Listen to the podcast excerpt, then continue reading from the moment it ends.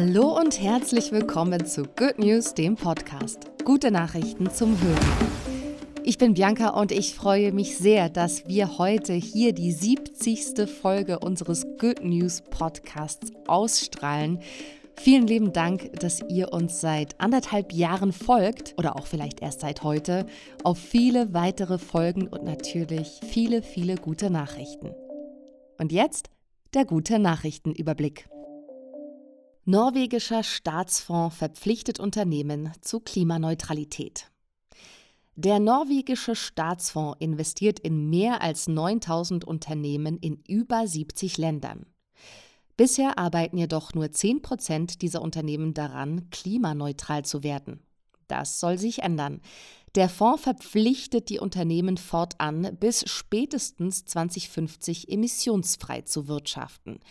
Wenn sie dieser Pflicht nicht nachkommen, werden sie unter Umständen aus dem Portfolio ausgeschlossen.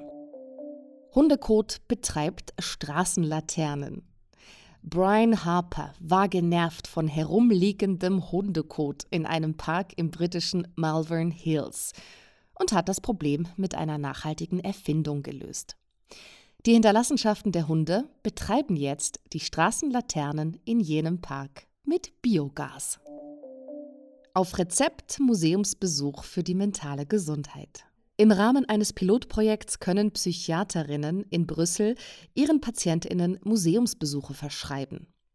Das soll Betroffene von psychischen Krankheiten neben Medikation und Therapie bei der Genesung helfen.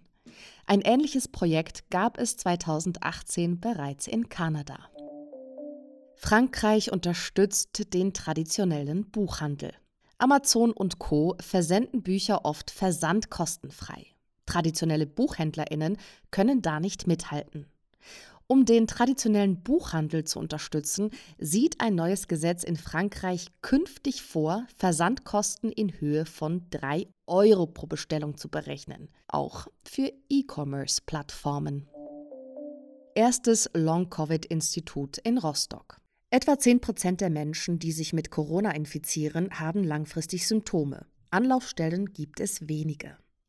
In Rostock wird deshalb jetzt das bundesweit erste Long-Covid-Institut eröffnet. Es soll ein Beratungsort für Betroffene sein und die Forschung vorantreiben. Good News, der Podcast, wurde euch präsentiert von der Good Family.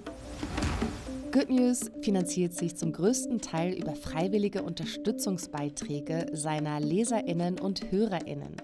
Falls auch du uns unterstützen möchtest, wir packen dir den Link zu unserer Donorbox in die Show Notes. Vielen Dank!